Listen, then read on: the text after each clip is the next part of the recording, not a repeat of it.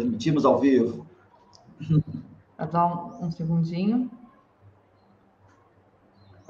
Olá, boa tarde. Para quem não conhece, sou a Clara, coordenadora pedagógica do Colégio do Curso PRW. Hoje estamos aqui na companhia de ilustres professores, o professor doutor Leandro Gavião e o professor mestre Fábio Dias. Vamos conversar hoje sobre Rússia e Ucrânia, a geopolítica do conflito. Vai ser um papo bem interessante. A gente convida a todos a disputar esse momento com a gente. É, com qualquer dúvida, coloca no chat que a gente vai ler aqui no momento oportuno. Obrigada. Leandro? Tudo certo aqui, tá? Então, vamos lá, Fábio. Vamos lá, então. Então, boa tarde aí a, a todas e todos. Só para vocês saberem mais ou menos qual vai ser a dinâmica do nosso encontro, eu vou tentar, é, em 20 minutos, fazer um pouco do histórico desses dois países, né? É, a formação da Rússia e da Ucrânia, para a gente poder ter alguns dados mínimos. 20 minutos, aí paro. E aí entra, então, o professor Leandro, que vai entrar nas questões é, geopolíticas, vai entrar nas causas do conflito atual, que ele também vai tentar ficar é, em 20 minutos, para possibilitar, então, gente, é, abrir 20 minutos no final para perguntas. Tá? Então, isso totalizará aí o nosso encontro um período de uma hora, ok? Então, vamos lá, vamos começar. Bom, gente, em primeiro lugar, que eu acho que é importante a gente falar é o seguinte, é que é, a Rússia, na Rússia, a, a, na questão da nacionalidade não é que nem no Brasil. Ah, então, esse é o primeiro ponto que eu acho que é importante para a gente começar a entender esse conflito que hoje se agrava na região, né? Então, os russos, eles têm duas palavras diferentes para russo, né? Então, um é, é husky, que é o russo étnico, né? É aquele cara que é da etnia russa. E um segundo termo que eles usam chama-se Rossianin, que é o cara que nasce na Rússia. Ou seja, apesar dele ter nascido na Rússia, ele não será considerado um russo. Por quê? Para eles, é, russo não é quem nasce na Rússia. Russo é aquele que segue a etnia russa. É aquele que é filho de pai ou mãe russas que segue a tradição da Rússia. Ok? Então, é, é muito interessante, tem muita gente que nasce na Rússia e se apresenta como alemão, como francês, como inglês, né? Por quê? Porque lá, mesmo tendo nascido em Moscou, se o teu pai e a sua mãe forem franceses, você não será considerado um husky.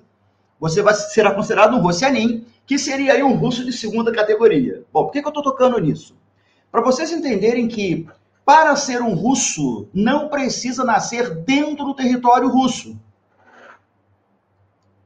É um dado importante para o entendimento do conflito atual. Né? Então, você pode nascer, por exemplo, dentro da Ucrânia, né? e pelo princípio do jus soli, né? ou seja, né? É, a identidade pelo solo, você não seria um russo.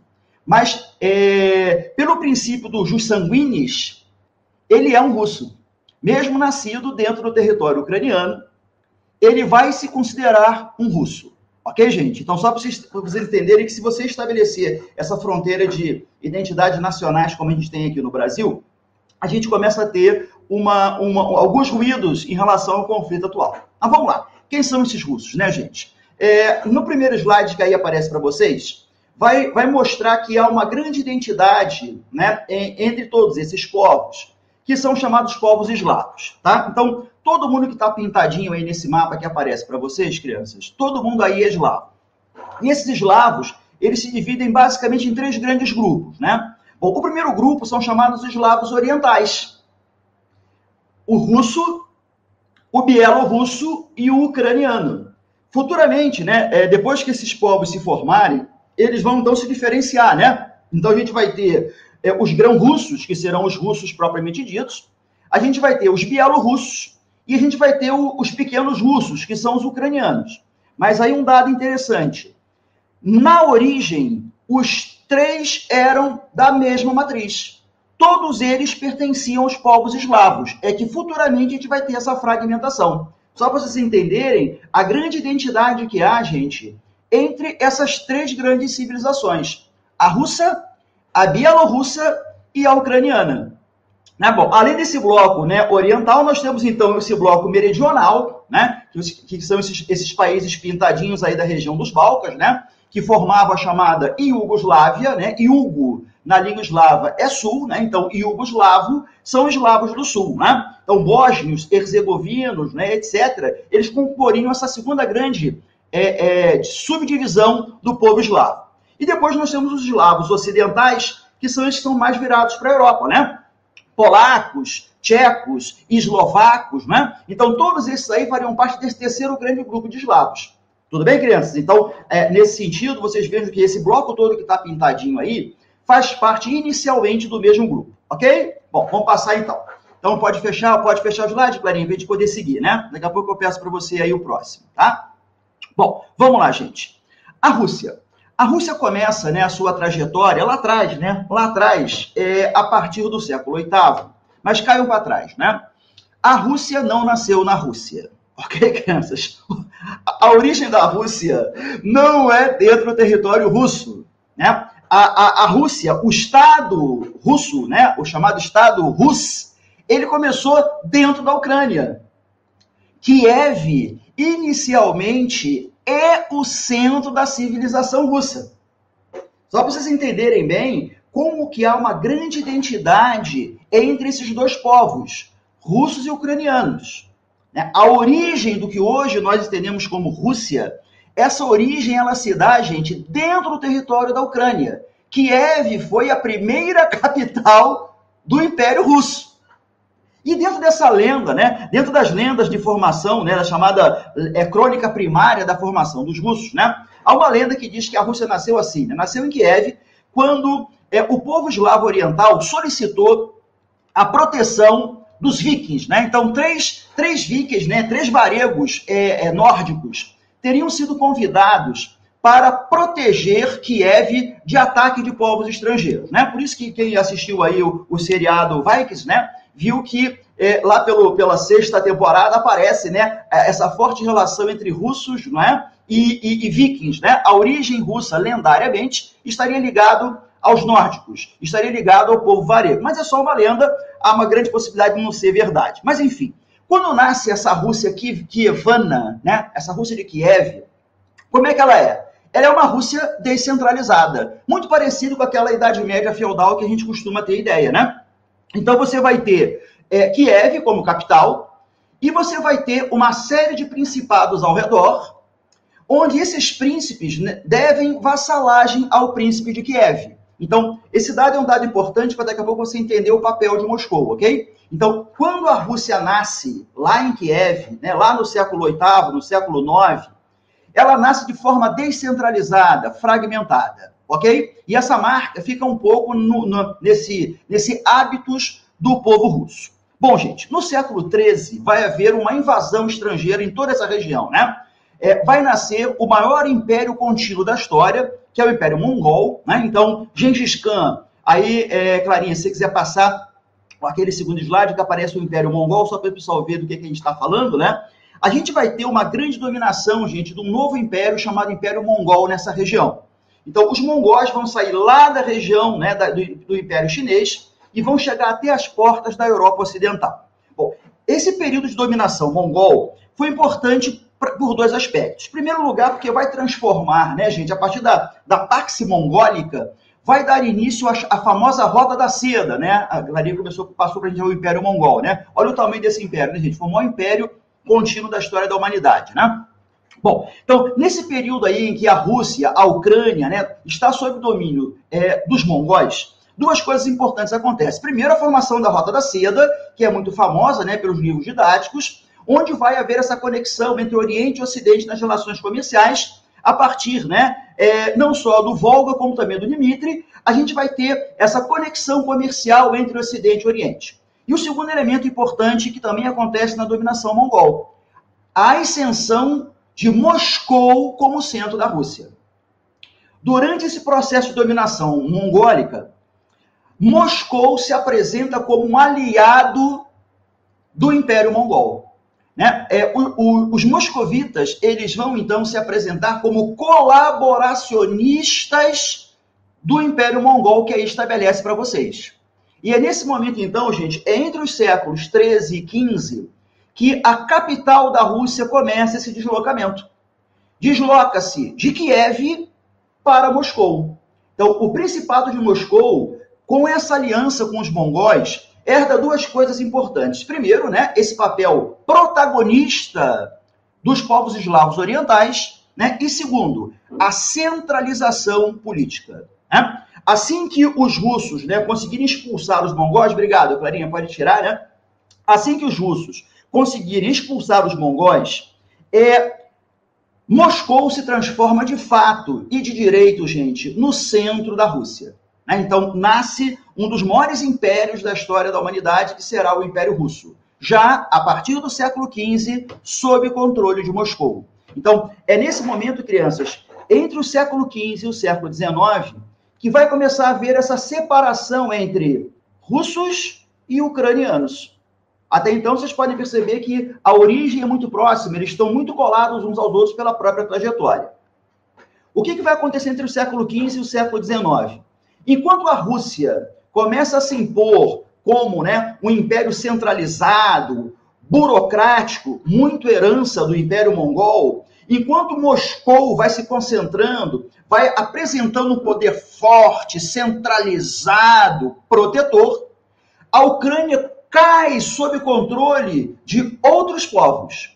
Então, a Ucrânia vai sofrer dominação é, lituana a, a, entre o século XV e XIX, né? Ela vai sofrer uma grande dominação é, da Polônia, depois ela vai cair sob o controle da Rússia, depois ela será dividida é, em relação à Áustria. Então, veja só que são duas trajetórias diferentes só a partir do século XV, perceberam, crianças?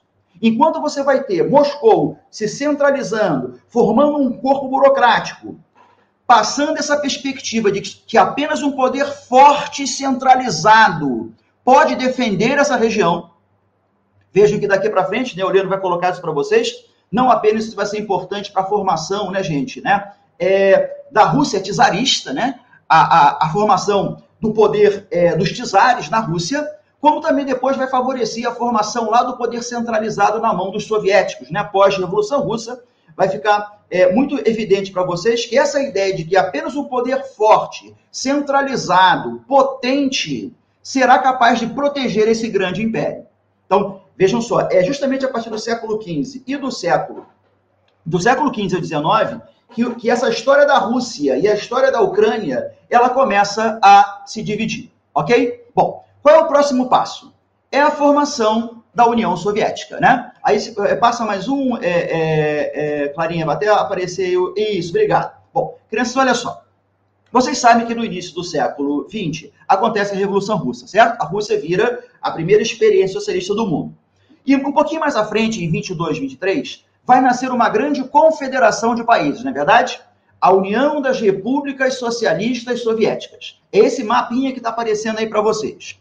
Tudo bem? Então, Rússia vai se unir a mais de uma dezena de novas repúblicas, basicamente em três grandes blocos, né? Você pode ver que você tem ali os países né, do Báltico, Letônia, Estônia, Lituânia, Bielorus, é, Ucrânia, os países do Cáucaso, né, que ficam ali isolados pós o Cáucaso, que é a Geórgia, né, gente, ali o Azerbaijão, e os países que futuramente serão chamados de Ásia Central, né, Cazaquistão, Uzbequistão esse grande emaranhado de países formaram, pós-23, a chamada União das Repúblicas Socialistas Soviéticas. Bom, nessa época, metade do território ucraniano ficou sob o controle dos russos e a outra metade ficou sob o controle da Polônia.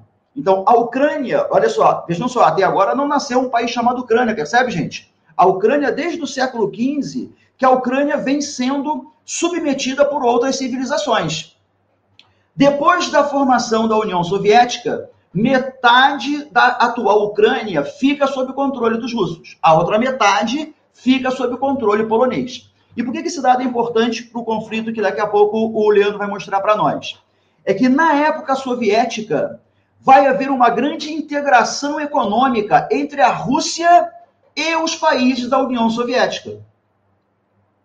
Então, durante a ocupação soviética na Ucrânia, as relações econômicas entre Ucrânia, né, entre, entre Ucrânia e, União, e, e, Moscou, elas foram cada vez mais potentes, o que possibilita hoje, por exemplo, né, boa parte dos gasodutos russos que levam gás para a Europa Ocidental passem para o território ucraniano. Né? Era uma prática muito comum dos soviéticos fazer assim, ó. Se você encontra o petróleo, você, o, a outra república refina e a outra distribui. Né? Era uma maneira que os soviéticos encontraram a gente de integrar economicamente essas regiões. Então, mais um capítulo importante para o atual conflito que daqui a pouco o Leandro vai falar com a gente, né?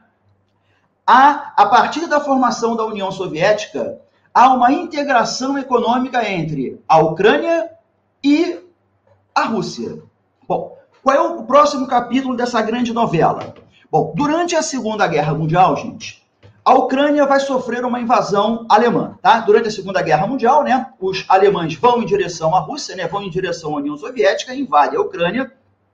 E nessa invasão, a Ucrânia fica bastante dividida, né? Como todos os países invadidos, né, gente, pela Alemanha hitlerista. Uma parte da população apoiava a Alemanha hitlerista, são chamados colaboracionistas, e a outra parte vai resistir à presença alemã, que nós chamamos então de resistência. Então, durante a Segunda Guerra Mundial, gente, é, a Rússia ela começa uma relação meio esquizofrênica, né? Por quê? Uma parte da população mais voltada para o Ocidente começa a ser uma população mais pró-Alemanha hitlerista. Né? Daqui a pouco esse tema vai vir, né? a extrema-direita ucraniana e, e o papel da extrema-direita ucraniana nesse conflito. Enquanto a parte oriental, a parte leste da Ucrânia, já ficará mais aliada à União Soviética, vai, vai, vai compor mais essa parte dos aliados. Pois bem, terminada a Segunda Guerra Mundial, vocês sabem então que a Alemanha hitlerista vai ser derrotada, né? A união entre Estados Unidos e União Soviética e a Inglaterra e os demais países levam à vitória, né, gente, dos aliados. E assim que termina, né, a Segunda Guerra Mundial, entre os acordos firmados, todo o território, então, ucraniano, aquele pedacinho que estava sob o controle da Polônia, que eu falei para vocês, né, que caiu sob o controle da Áustria, esse pedaço, então, vai passar definitivamente para dentro da União Soviética. Ok, crianças? Então, é o momento pós-Segunda Guerra Mundial, todo o território ucraniano passa a ser território da União Soviética. Bom, terminada a Segunda Guerra Mundial, vocês sabem muito bem que começa a Guerra Fria. Tranquilo? E nessa Guerra Fria, e nessa Guerra Fria, você vai ter uma ação muito importante. Né? De um lado, você tem a formação do bloco soviético, do outro lado, você tem a formação do bloco norte-americano, não é verdade, gente? Na formação desses blocos, né, lá em 49, em abril de 49, vai nascer a Organização do Tratado do Atlântico Norte, a OTAN. O que, que seria a OTAN? O bloco militar encabeçado pelos Estados Unidos do bloco de Washington. Bom, a OTAN vai se transformar, então, gente, no braço armado da Guerra Fria, vinculado aos Estados Unidos. Bom, seis anos depois, seis anos depois, a União Soviética consegue reagir. Seis anos depois, lá na frente, né, é, lá em maio de 55, é, a União Soviética conseguiu criar o chamado Pacto de Varsóvia. É, o que, que seria o Pacto de Varsóvia? Seria o bloco militar encabeçado por Moscou.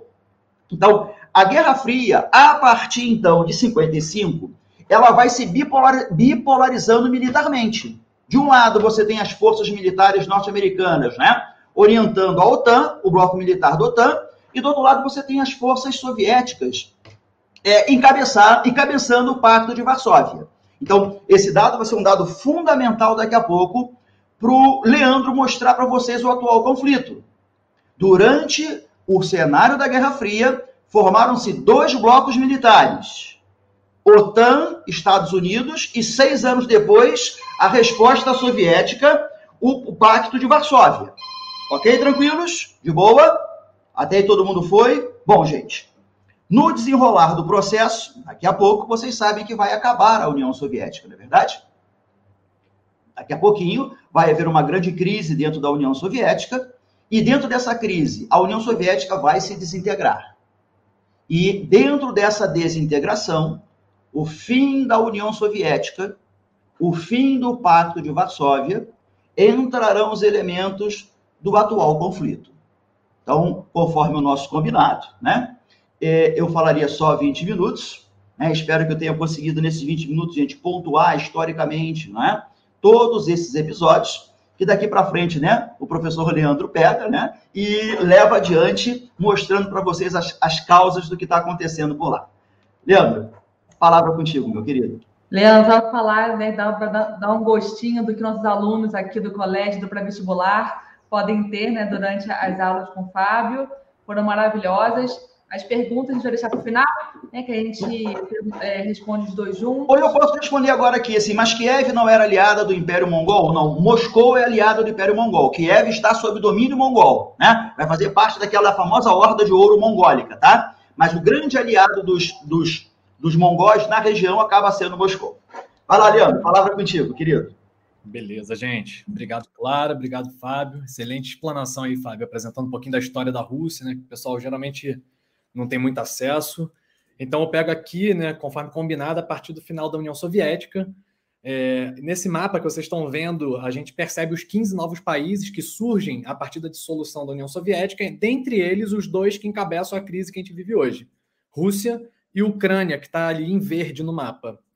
É, nesse momento, gente, em que acaba a Guerra Fria, houve uma certa expectativa de que haveria uma reorganização da ordem mundial que e segundo alguns autores mais otimistas, a gente estaria caminhando para o fim da história. O que, que seria o fim da história? Seria o caminho natural visando né, a transformação dos países em democracias liberais.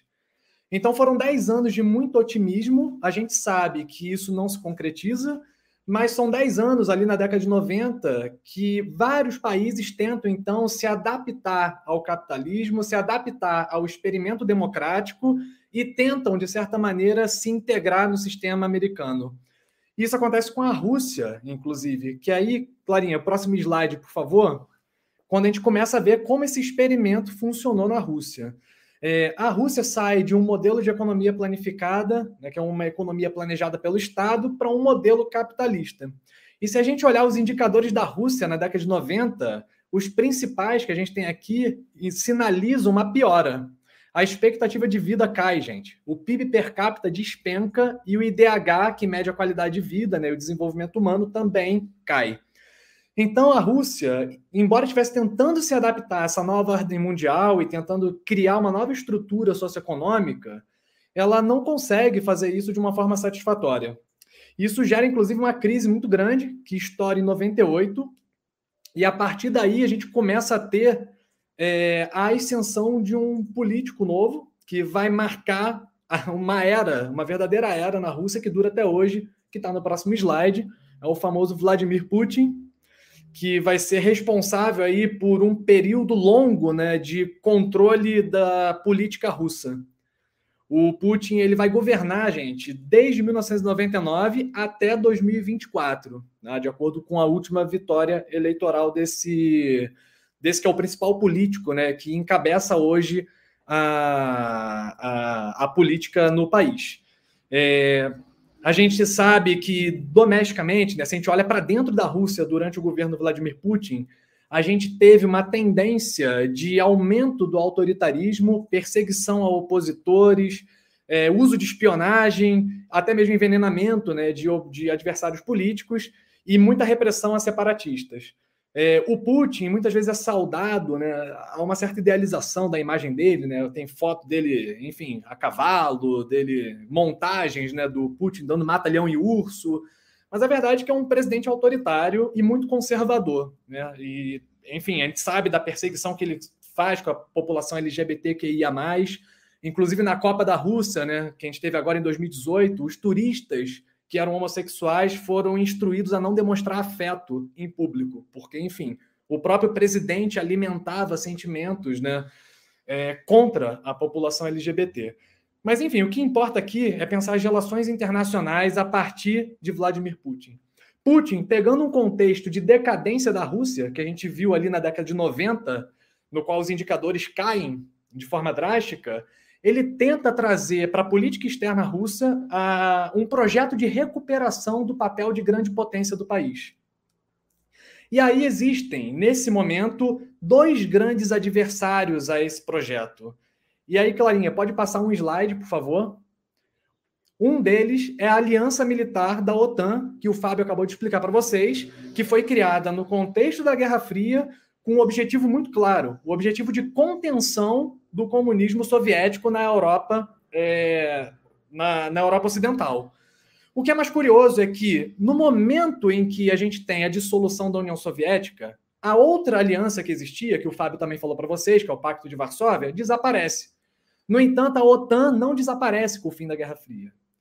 E mais curioso ainda, a OTAN continua crescendo, que é o próximo slide, no qual a gente tem a adesão de novos membros. Então começa a ter um contexto um pouquinho complicado, porque para a Rússia, existe uma certa preocupação com alguns estados que foram convidados a integrar a OTAN. Dentre eles, ali em amarelo, no mapa com os novos membros, a gente tem a própria Ucrânia e outro território importante ao sul, que é a Geórgia. Então, assim, é, vamos pensar da seguinte forma, né? Até pouco tempo atrás, a Ucrânia era parte da União Soviética. Então, essa perda territorial é algo que realmente preocupa muito os russos. A gente já vai saber as razões disso daqui a pouco. Mas repara que essa, esse sistema de alianças que existiu durante a Guerra Fria continua existindo. Né? A, gente tem a OTAN, um sistema de alianças muito organizado, com sede mesmo, né? sede em Bruxelas. E com isso, a gente tem aí um certo aliado estratégico da, um, perdão, um certo adversário estratégico da Rússia pós-soviética no campo da segurança. E no campo dos valores, a gente pode ver no próximo slide que é a União Europeia. A União Europeia ela passa por uma expansão, principalmente após né, o, o fim da União Soviética, e em 2004 né, ela começa, inclusive, a, a ter uma incorporação muito acelerada de novos membros. Em 2004, se não me engano, são 10 membros novos que ingressam na União Europeia, dentre eles três estados bálticos que eram ex-repúblicas soviéticas, que o Fábio já citou aqui também: a Estônia, a Letônia e a Lituânia. E o que, que isso significa? Né? O que, que significa para a Rússia você ter estados que eram antes parte da União Soviética ingressando na União Europeia? Significa perda de influência, gente. Significa exatamente isso. Para ingressar na União Europeia não é um processo fácil. Você precisa se adequar a uma série de valores e dentre esses valores estão economia de mercado, respeito a direitos humanos e compromisso com a democracia liberal. E não necessariamente a Rússia segue esses valores à risca. E, além disso, estrategicamente, você perder ex-repúblicas soviéticas para a União Europeia significa uma mudança né, nessa bússola de orientação política desses estados. Preste muita atenção nisso. A Rússia de Putin considera extremamente importante ter uma zona de estados tampão no leste europeu. O que é um estado tampão? O que é esse negócio esquisito que a gente usa nesse conceito? Estado tampão são estados que sofrem, de certa forma, alguma influência, mas que servem para separar o seu território daqueles que você considera um adversário em potencial. E essas ex-repúblicas soviéticas eram considerados aqui, do ponto de vista do plano estratégico de Putin, estados tampão extremamente importantes ali para separar a Rússia do território da Europa Ocidental. Bom, então, em resumo, a gente vê que tem a OTAN de um lado, pela questão da segurança e de uma aliança militar que ameaça a Rússia, porque ela permanece existindo e se ampliando e se aproximando cada vez mais do território russo, e de outro, no campo dos valores, a União Europeia. E aí, no próximo slide, a gente começa a falar da crise em si. É, eu sei que você pode estar achando que deu bug aqui, né? Entrou primavera árabe do nada, né? mas na verdade tem uma relação sim com a crise da Ucrânia que a gente vê hoje. É, houve uma primeira crise ucraniana, ucraniana lá em 2013 e 14. Eu botei aqui esse slide da primavera árabe para a gente lembrar que a década de 2010 ela logo no seu início é marcada por, por grandes manifestações de massas em vários países. Em 2011, vários países do mundo árabe vão passar por manifestações algumas delas responsáveis pela queda dos governos, e inclusive, logo depois, a gente também tem grandes manifestações de massas no Brasil, que é o próximo slide, que foi em 2013. Nessa aqui vocês eram bem novos, mas enfim, acredito que vocês ainda lembrem disso um pouquinho. É, e na Ucrânia também não foi diferente. Tá? Não, a gente não vai falar aqui da Primavera Árabe, nem do Brasil, porque não cabe, mas a Ucrânia também teve grandes manifestações de massas. Então, no próximo slide, a gente vai ver aí o contexto né, do, do chamado Euromaiden, né? não confundir com a banda de heavy metal Iron Maiden, tá? Aqui o Euromaiden era um projeto ucraniano de se ocidentalizar e de ingressar na União Europeia. Eram manifestações que pediam, né, dentro dessa crise de identidade que o Fábio trouxe aqui muito bem, é, uma pergunta básica. a Ucrânia, gente, é um país muito jovem. É um país aí que está completando sua independência há 30 anos. E havia essa questão. Ali está a origem do Estado russo. No entanto, hoje os ucranianos se perguntam qual é a nossa identidade. Pode passar mais um slide, é, Clara, por favor. Então, aqui a gente vê as manifestações com bandeiras da União Europeia. Queremos ser da Europa ou queremos continuar sob a esfera de influência da Rússia? Essas manifestações ganharam as ruas das principais cidades ucranianas porque, na época, o presidente Viktor Yanukovych ele suspendeu os preparativos de ingresso da Ucrânia na União Europeia. A Ucrânia estava se preparando para ingressar na União Europeia e, por pressão russa, você começa a ter uma reação a esse projeto. Porque lembre do que eu falei há pouco: ingressar na União Europeia significa sair da esfera de influência russa. Então, você tem, pode passar mais um slide, por favor, manifestações que começam pacíficas, né, com esse romantismo todo. Pode passar mais um, por favor uma plaquinha aqui que mostra, né, a Ucrânia e a Europa, né, a criancinha segurando ali o cartaz. Pode passar mais uma e começa, claro. A gente sabe que a parte dos manifestantes começam a ter recursos mais violentos e passando mais um slide, a gente vê a repressão da polícia entrando naquele ciclo, né, de manifestações mais violentas, repressão e enfim, vai se retroalimentando, gerando uma crise na Ucrânia. Então repara que essa crise, ela não começou há pouco tempo. Essa crise já tem quase 10 anos. Em 2013 a gente tem o início dela, lá em novembro né, daquele ano. Bom, como é que se desenrola essa crise na época? A gente vai ter algumas áreas pró-Rússia, e aí no próximo slide a gente já vê aqui que a principal delas, né, a Crimeia, ela acabou sendo anexada nesse contexto pela Rússia. A Rússia se aproveita do contexto de instabilidade dentro da Ucrânia para ocupar militarmente a Crimeia e fazer um referendo perguntando à população, basicamente, se queriam continuar sob a soberania ucraniana ou passar para a soberania russa. A Crimeia, essa área em destaque, ela pertencia à Ucrânia, gente. Tá? Hoje pertence à Rússia por conta desse processo que aconteceu é, ao longo dessa primeira crise ucraniana.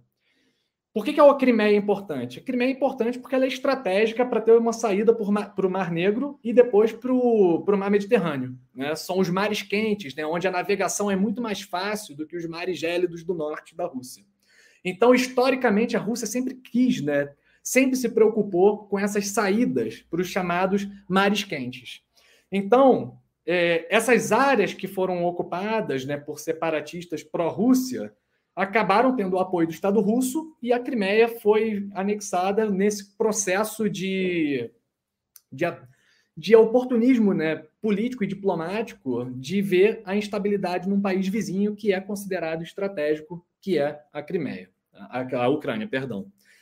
E ainda assim, você tem outras áreas pró-Rússia dentro da Ucrânia que continuaram ocupadas por separatistas que queriam ser anexados pela Rússia. Então, até hoje, você tem uma espécie de guerra entre rebeldes ucranianos, né, que são pró-Rússia, contra o próprio exército da Ucrânia.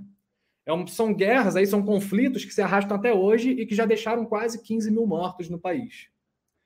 Bom, e aí a gente entra finalmente na segunda crise da Ucrânia que a gente está vivendo hoje, quase 10 anos depois. É, hoje, qual é o cenário que a gente tem? Né? Mais de 120 mil soldados russos na fronteira com a Ucrânia. Se a gente conta também os destacamentos que estão na Bielorrússia, que é um país aliado né, da Rússia. É, ao mesmo tempo, os Estados Unidos movimentando né, de forma mais tímida mais ou menos 3 mil soldados ali para o leste europeu, e um esforço muito grande de líderes europeus, aqui no caso Macron na, na, na imagem, tentando mediar essa situação. Porque para a Europa não é interessante começar uma guerra, começar um conflito, ter instabilidade nessa região como o Fábio falou, né? Você tem gasodutos ali que abastecem mais de 40% do gás importado pela Alemanha. Então imagina, né? Você perder 40% do seu fornecimento de gás. Imagina o caos que isso geraria, imagina a crise econômica que isso poderia gerar. Não interessa a ninguém isso na Europa. E o Macron tem sido aí um dos líderes europeus que tem tentado né, mediar essa situação. E aí, só uma curiosidade, né, com essa mesa aqui, que ganhou as notícias, é, fizeram um meme, claro, né? A internet não perdoa nada e botaram aqui um mantém a distância, né? Por que uma mesa tão grande, né? Gente, na política, símbolo, os símbolos importam muito. Então, assim, acho que não é aleatório essa mesa que o Putin botou. Né? Então, é um negócio que já passa um recado de poder, né? de distanciamento com esses líderes com quem se dialoga. Mas, enfim, o que a gente repara hoje é, de um lado, esses líderes ocidentais né, da Europa Ocidental tentando mediar a situação, tentando acalmar os ânimos, tentando botar panos quentes, e ao mesmo tempo a Rússia tentando é, levar adiante os seus interesses estratégicos naquela área. E a gente pode se perguntar quais são esses interesses. Por que, que a Ucrânia é tão importante para a Rússia? E aí entra, claro, muito do que o Fábio falou, né? É, você tem os laços históricos, você tem os laços culturais, laços linguísticos entre os dois estados. Mas, além disso, a Ucrânia tem, base industria tem bases industriais muito importantes, a Ucrânia tem recursos naturais, a Ucrânia tem um potencial agrícola muito significativo. E além disso, talvez o principal fator seja uma questão de segurança. Não interessa aos russos você ter a Ucrânia cada vez mais se inclinando para o Ocidente e possivelmente ingressando na OTAN. Os russos não querem mísseis instalados na Ucrânia que poderiam atingir Moscou em questões de minutos. A Ucrânia sempre foi estratégica. A Rússia, gente, sempre se aproveitou da sua profundidade territorial. Se vocês lembrarem lá das guerras napoleônicas, como é que os russos derrotam o grande exército francês de Napoleão? É usando seu território extenso a seu favor. Na Segunda Guerra Mundial, contra Hitler, também acontece o mesmo. Perder a Ucrânia é perder profundidade territorial, ainda que a Ucrânia seja um Estado independente. Mas é um Estado que está dentro da esfera de influência de Moscou. É, acho que cabe até fazer um paralelo né, com a crise dos mísseis de Cuba, né, que é algo que vocês vão ver ainda. É claro que a gente está falando de contextos diferentes, né, mas acho que é legal pensar nisso. Quando foram instalados mísseis, quando houve né, a pretensão de se instalar mísseis é, nucleares em Cuba, aquilo em 1962 gerou uma questão existencial nos Estados Unidos. Você não poderia ter bases tão perto ameaçando o, o, o território americano. Esse risco existencial levou o mundo à beira de quase um conflito que seria a Terceira Guerra Mundial. Então, aqui agora, guardadas as devidas proporções, é algo similar. A Rússia não quer, de forma alguma, que você tenha na Ucrânia bases militares da OTAN. É, até o momento, a OTAN não, a, a, OTAN não incorpora a Ucrânia, a Ucrânia não faz parte da OTAN, portanto, não está dentro do princípio das alianças militares, que é um ataque a um significa um ataque a todos.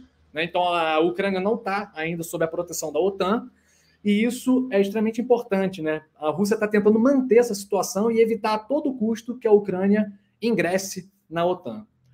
E aí, é, vocês são todos, acredito, nascidos após a Guerra Fria vocês se acostumaram a ver um mundo né, com a ausência de potências rivais questionando a ordem mundial americana, mas a grande realidade é que os Estados Unidos têm se enfraquecido década após década.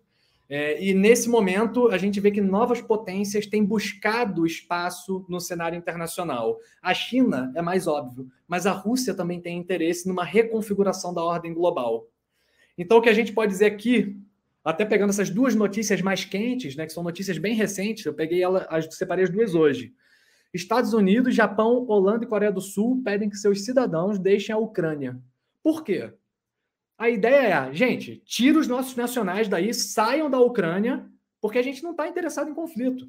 Né? Não queremos um conflito direto com a Rússia. Então vamos tirar aqui os cidadãos e, enfim, a gente vê o que vai acontecer. Né? E do outro lado, a Rússia aqui dizendo que as relações com o Reino Unido estão perto de zero. Então, assim, o cenário é de tensão, o cenário é de incertezas, mas, acima de tudo, é para a gente pensar no seguinte: estamos num momento de transição. A perda de poder dos Estados Unidos, a perda da capacidade americana de ser uma espécie de polícia do mundo, já é um fato, gente. Já é um fato na posição do Trump e agora confirmada pelo Biden. A gente está no momento de transição e a crise do Afeganistão, que foi o tema da nossa última live, inclusive, já é um sinal disso. Essa recessão geopolítica que se fala. Os Estados Unidos estão se encolhendo. E a partir daí, vai ser cada vez mais normal, já concluindo para ficar dentro do tempo, que cada vez mais tensões geopolíticas ocorram. Por quê? Porque cada vez mais teremos potências aspirantes a um status de reformuladores da ordem global. Então, enfim, a gente sabe, né, Fábio? Historiadores são péssimos profetas, mas então a gente não vai fazer previsão nenhuma aqui, tá? A gente olha mais para o presente e para o passado mesmo, para tentar ter uma boa análise e compreensão de conjuntura. Mas tudo sinaliza que teremos, a partir daqui, cada vez mais tensões geopolíticas nesse perfil. Então, acho que é isso, gente. Podemos aí, de repente, então, abrir para as perguntas, né? E também aproveitar, né, Clara, e convidar os alunos aqui para ingressar no nosso pré-vestibular. É, enfim, se você quiser também fazer o anúncio. Acompanhar essa, né, esse momento histórico aqui pessoalmente, ao vivo com vocês, comentando sobre isso. A gente abre espaço também para as perguntas, é, convidando a todos a virem conhecer o nosso colégio, a conversarem pessoalmente com esses grandes professores que estão aqui representando outros tantos que aqui fazem parte dessa história, é, aliados na conquista dos sonhos dos nossos alunos, né? Como o Lucas Passos aqui fez a pergunta, está aqui nos assistindo, nós formando a terceira série. Então, gente, são desses momentos que a gente desfruta aqui nesse espaço tão maravilhoso que é o Colégio de Curso PRW. É, e reforçando, né, que tanto eu quanto o Leandro somos professores do pré-vestibular, né?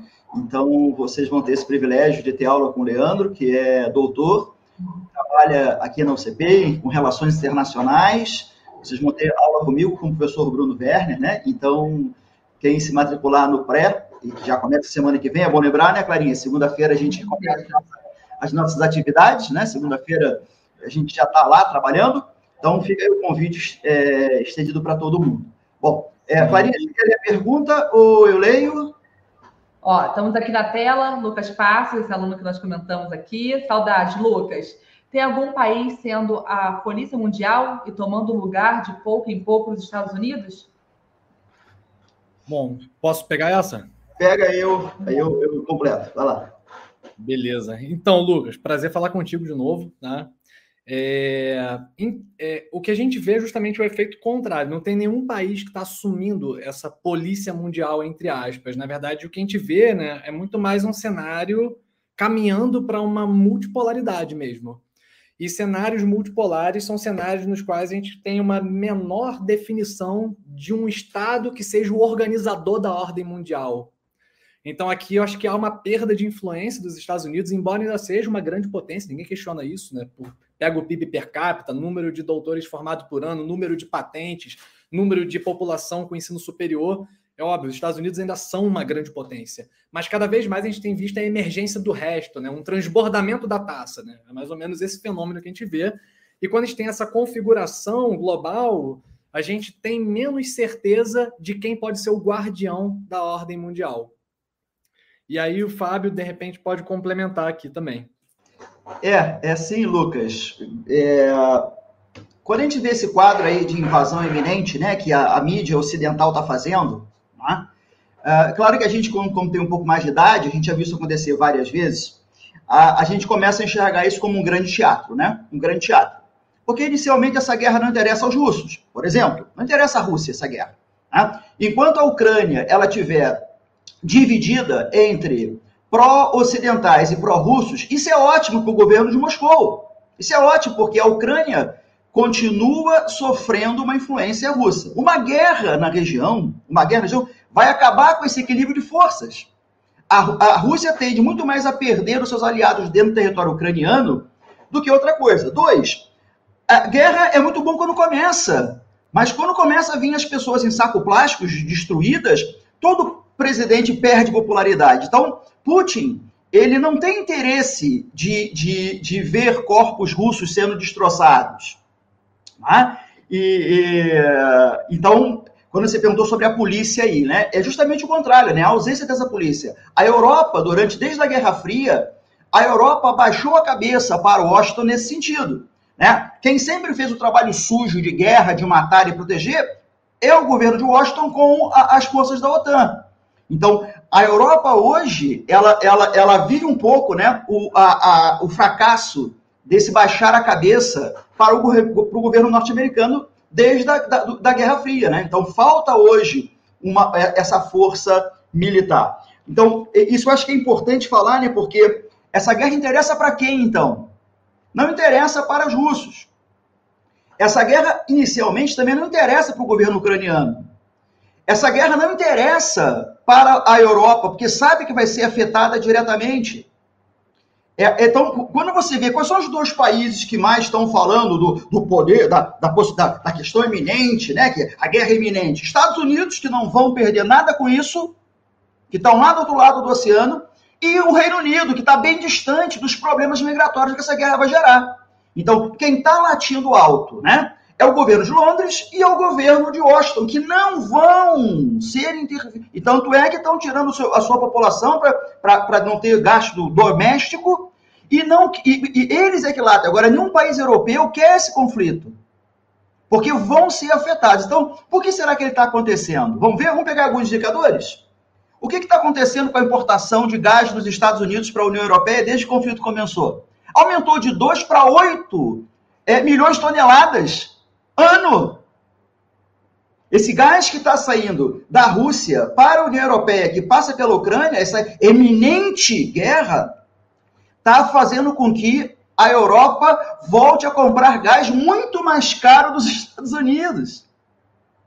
E, e vejam que nesse momento o governo democrata do Biden está sendo muito esperto, né?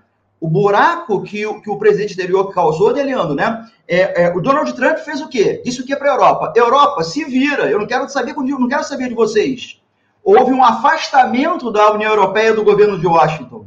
Esse conflito está fazendo com que, Lucas, esses, é, a União Europeia e os Estados Unidos voltem a se aproximar. Isso é fundamental nesse quadro que o Leandro colocou, num quadro de perda de hegemonia dos Estados Unidos nesse grande quadro global. Os Estados Unidos estão usando esse conflito para isso. Qual é o problema que eu vejo? Para ir passar para outra pergunta. O problema que eu vejo é o seguinte: pode ser que a OTAN sacrifique esse peão chamado Ucrânia. Porque quando você fica crise eminente, guerra eminente, pode ser que haja uma faísca que exploda essa guerra, até porque nós temos uma extrema-direita muito forte na Ucrânia. Então, se, se, essa guerra acontece, na minha visão, vai ser por um efeito colateral. Vai ser é quando acontecer um acidente e a guerra se desenvolve. Perfeito. Temos aqui a pergunta do Luiz Henrique. Foi seu aluno ano passado, Fábio, do Leandro foi ano passado, continua sendo esse ano, hoje no nono ano. Ele gostaria de saber o que aconteceria com a economia mundial e com o Brasil se acontecer uma guerra. Posso começar? Depois. Luiz, obrigado pela pergunta. Pergunta bem sofisticada para um aluno do nono ano, né? Bem legal ver isso. Muito bom.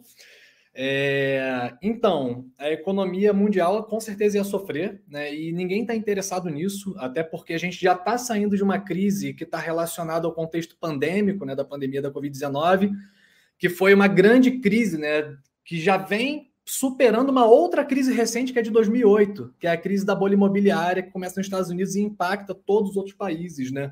Ao longo dos anos seguintes. Então, reparem, a gente teve uma grande crise em 2008, 2009, a gente tem uma grande crise em 2020 e agora ninguém interessa, né? A ninguém interessa uma, um conflito no, no, na Europa que possa, de fato, sim, impactar a economia mundial. Inclusive, acho que eu posso até aproveitar e pegar um pouquinho também a pergunta do Pedro aqui, que é quem sai mais afetado, né? Caso os russos parem de vender gás para a Europa ou a Europa pare de comprar. Na verdade, Pedro, é quando você tem comércio, é porque interessa aos dois lados, né? Interessa quem está vendendo e interessa quem está comprando. Então aqui é difícil responder essa pergunta, quem sai mais afetado. Na verdade, a Europa Ocidental depende desse gás, né? Falei aqui da Alemanha, 40% do gás dela, né? É, vem das importações ali da Rússia. E no caso da Rússia, interessa continuar vendendo gás, sabe? A gente viu ali, pega o exemplo da Venezuela e Estados Unidos, né? O, o Chaves chamava o Bush de, de demônio, o Bush chamava o, o Chaves de, de ditador, mas estava ali, um vendendo petróleo e outro comprando. Então, assim, é, as relações comerciais, elas muitas vezes ultrapassam as tensões políticas. Então, aqui, acho que a gente vê um pouquinho disso. A ninguém interessa parar de vender ou deixar de, de, de importar o gás, tá? Então, acho que as duas perguntas dialogam um pouquinho, então aproveitei para dar uma emendada. Se o Fábio quiser também fazer comentário ou pegar outra pergunta, que tem mais uma aqui. Vamos, vamos, deixa eu fechar essas duas aí então, né? Bom, excelente pergunta as duas. É, segundo os analistas, essa guerra pode sim ser uma guerra energética, tá? Então há, há essa possibilidade. Por quê? Bom, é, a aproximação entre a Rússia e a União Europeia tem crescido nos últimos anos, né? Inclusive está sendo construído mais um gasoduto, né, pelo governo alemão, que vai então é, estreitar ainda mais essa, essa relação, né, de venda de energia da Rússia para a União Europeia. Bom, esse é o quadro que vinha se desenhando. Foi esse conflito começar que essas tensões então fazem com que haja uma crise comercial entre Rússia e União Europeia. Bom, quem é que até agora lucrou com isso? O governo de Washington, que está vivendo uma crise muito forte, né? Hoje mesmo saiu, né, que a inflação norte-americana hoje bate, né, os recordes da década de 80, né? É, desde os anos 80 do século passado, que os Estados Unidos não tinham, não tinham uma, um, um quadro inflacionário tão grande, e aí então a gente começa a ver a quem interessa esse conflito energético. Né? Se você sai de 2018, né, você sai é, de 2 é, é, milhões de metros cúbicos de gás de exportação Unidos para a Europa para 8 no ano passado, fica muito claro você ver quem é que está ganhando com isso. E de mais a mais, é muito interessante começar a embaçar essas relações econômicas entre Rússia e Alemanha. Quer dizer, a Alemanha ameaçar parar com, com, com, com a construção desse gasoduto, limitar a compra do gás, inicialmente vai favorecer a quem? Vai favorecer a quem vai abastecer a União Europeia de gás, que até agora, até agora, pra vocês terem uma ideia, a Austrália agora, ontem, o governo australiano já, já começou a falar que está empolgado de começar a fazer exportação de gás para a União Europeia. Já tem gente se mexendo para ocupar esse espaço da Rússia. E claro, gente, quando a Rússia ela começa a crescer, desde a era Putin, né? desde a década é, é, é, de, de 10 lá do século do, do, nosso século. Né? Vem o governo Yeltsin, como o Leandro falou, né? de 91 até, até até 2000, a Rússia entra em colapso. Pós 2001, a Rússia começa a sua recuperação econômica. Não interessa ao jogo geopolítico a formação de uma nova potência hegemônica. Então, o que der para embaçar o jogo da Rússia, o Ocidente vai fazer, ameaçando com a OTAN, né? ganhando um dinheirinho. Vamos lembrar que guerras, né, crianças, sempre sai um jabazinho. Vocês estão vendo aí que cada vez mais a OTAN está vendendo armas para o governo da Ucrânia, que não tem dinheiro para pagar que está comprando mísseis com alcance de 900 metros. A Rússia tem míssil com, a, com, com alcance de 2.500 metros, gente, né? O calibre, ele lança, a Rússia lança um míssil a 2.500 quilômetros de Kiev e acerta Kiev.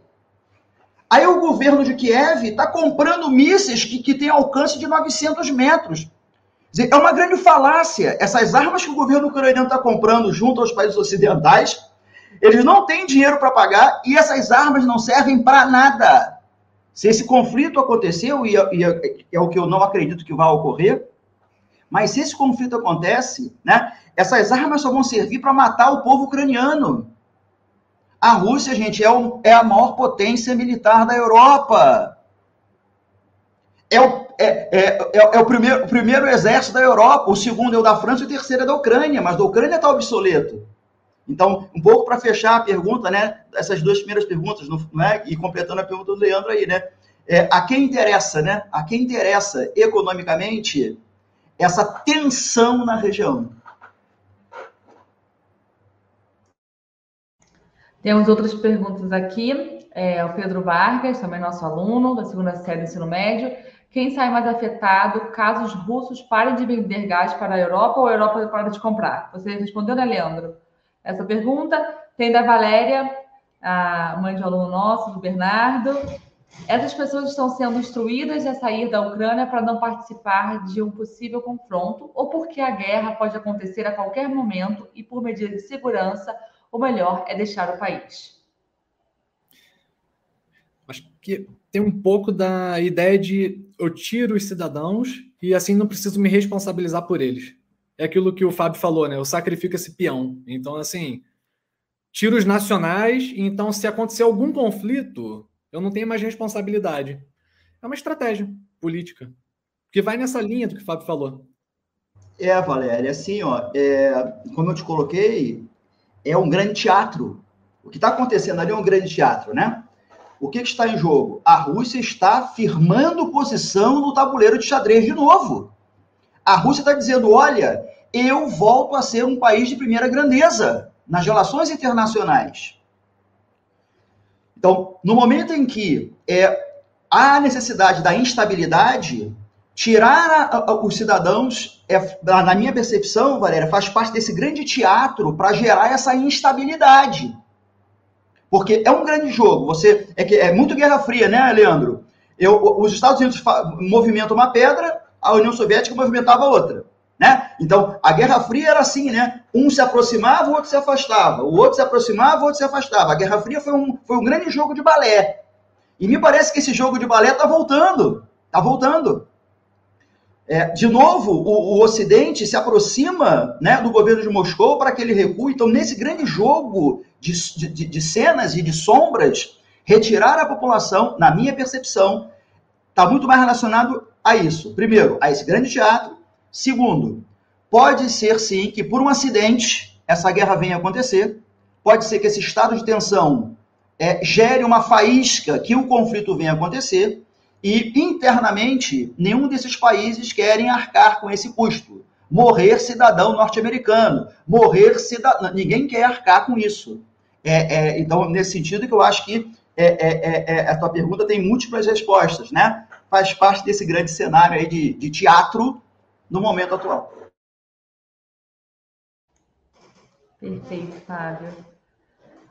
O Pedro, de novo aqui. Como a China entra nesse conflito? No meu entendimento, ela também depende do gás russo para sua expansão e tem interesse em sanear os russos. Isso está correto? Posso começar, é, Helena? Veja só. Tem uma teoria, tem uma teoria aí, gente, que é justamente essa, tá? Que no fundo, no fundo, essa grande movimentação, essa grande movimentação, ela está sendo feita para afetar a China e não a Rússia. Tá?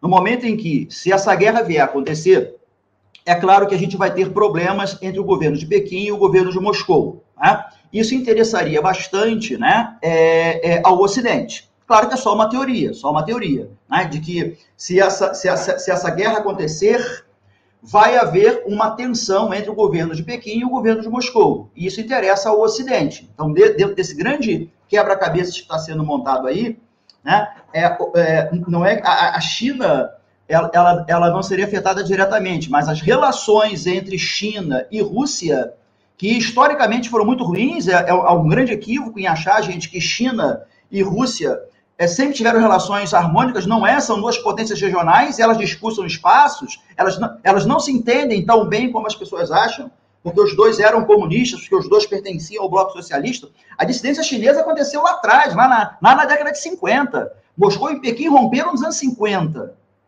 Então, é, a gente não pode achar que Pequim e Moscou são aliados eternos. Há uma, há, há uma aproximação, há uma, é como dormir com o inimigo, né?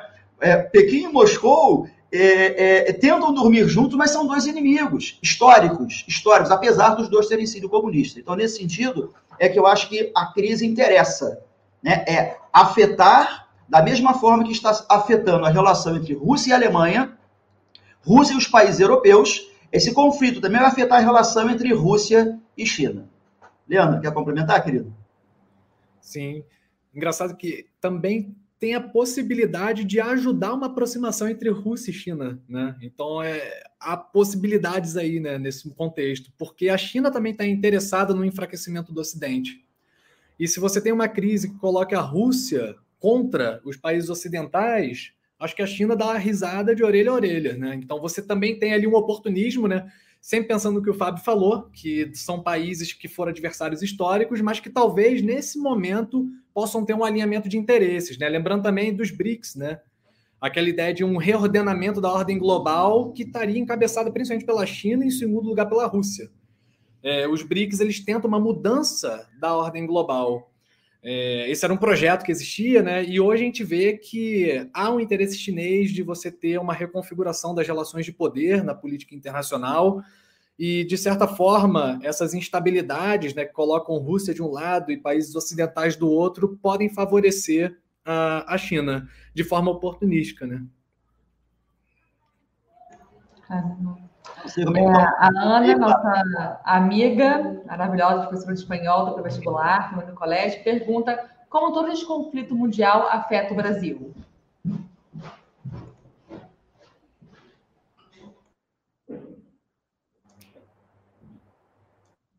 Vai, Fábio. Beleza. Oi, Ana, tudo bem, querida? Então, é, é difícil dizer como afeta o Brasil. Acho que até a posição do Itamaraty tem sido de cautela, né? Apesar de você ter uma, você ter um encontro agora do Bolsonaro, né? É, enfim, você vê que a política externa brasileira, ela historicamente tem se posicionado por não se envolver diretamente em questões que envolvem disputa de poder em territórios que estão fora aqui do nosso sistema interamericano. Então, eu acredito que a postura brasileira, a princípio, vai ser de não se intrometer diretamente no assunto. E se o Fábio quiser complementar. É, sim, eu acho que não sei como é que a gente está no nosso tempo, Clarinha, né? A gente, tá, a gente estourou uma hora de, de live aí, depois você vê, bota o teto. É, eu vejo assim, existe, existe é, talvez alguns efeitos colaterais né, desse conflito no Brasil, por quê? É, a, um dos elementos desse conflito, gente, é o avanço da extrema-direita na Ucrânia, ok? Então, dentro da Ucrânia, desde a invasão hitlerista, houve um grande movimento colaboracionista de, de determinados setores ucranianos ao nazismo. E como não houve combate a esses caras, eles estão lá até hoje. Bom, desde a crise lá de, de, de 2014, que os nacionalistas, né, eles estão se aliando aos europeístas, e estão se aliando à extrema-direita, e estão se aliando aos nazistas aos fascistas dentro da Ucrânia. E vocês vão lembrar que recentemente, né, a gente teve vários episódios aqui no Brasil no qual a extrema-direita brasileira fez um íntimo contato com a extrema-direita ucraniana, né? A, a Sara Winter, que foi uma menina que foi presa de logo em seguida, né, ela chegou a afirmar que fez curso na Ucrânia, né? Ela puxou é, é, os 300 do Brasil, um grupo paramilitar aqui para defender o nacionalismo e tal. O nosso deputado aqui, o Daniel Silveira, também citou a ucranização do Brasil, né? no sentido de que lá a extrema-direita avança e já tem espaço, por exemplo, do Ministério de Defesa. Né? As milícias é, é, fascistas ucranianas já estão sendo integradas ao governo atual. Então, nesse sentido, Ana, eu acho que pode ter sim um reflexo, mas mais político. Né? Talvez, se a gente assistir na Ucrânia a, o avanço da extrema-direita fascista, né? é, isso possa ser que traga para nós alguns reflexos, como já trouxe, né? Boa parte da extrema-direita brasileira se espelha na extrema-direita ucraniana, né? Então, é nesse sentido que eu acho que pode haver muito mais uma, uma consequência política do que uma consequência é, é, econômica para o Brasil. E isso eu acho que é muito grave, né? Isso é muito grave porque é, a, gente não tinha que estar discutindo fascismo, né, gente? Fascismo se combate, né? A gente não discute fascismo, sempre a gente combate, né? Lugar de fascista é na cadeia. Então, é, é, nesse sentido, eu acho que pode ser, né, né, Leandro, uma tensão, porque há uma forte ligação, sim, entre a extrema-direita do Brasil e a extrema-direita ucraniana. Clarinha, vê o tempo aí, por favor. É, então, chegamos aqui né, ao final desse nosso debate, convidando a todos que venham conversar com a gente, discutir, ter esse debate e tantos outros que aqui a gente tem, além da matéria dada, né? Então, as inscrições, como o Fábio disse, para vestibular, começam, já estão abertas, as aulas começam na segunda-feira próxima. Estamos com a corda toda, né? Agradecendo aí a vocês mais uma vez, Fábio, Leandro, pela aula maravilhosa de sempre e convidando a todos a se deliciarem com a gente no dia a dia. Queria agradecer também, claro, e reiterar aqui o nosso time né, de humanas, o Bruno Verne, o Fábio, que é professor da UERJ também, a gente aí sempre tentando trazer esses temas contemporâneos para os alunos e para o público de fora também. Tá? Então, obrigado por essa oportunidade. Eu também quero agradecer a presença de todo mundo. Eu fico até com pena do, de quem não se matricular no PRW, né, Leandro? Eu fico com pena deles, né? Porque ser formado, né, pelo Leandro, pelo Fábio, pelo Bruno lá no pré-vestibular, né, capacita vocês horrores, horrores porque vem pela frente nesse ano de vestibular, tá? Então, muito obrigado pela atenção, especialmente pelas perguntas, tá, gente? E até o nosso próximo encontro. Valeu, gente. Obrigada. A gente se vê aqui, hein? Beijo. Tchau, tchau.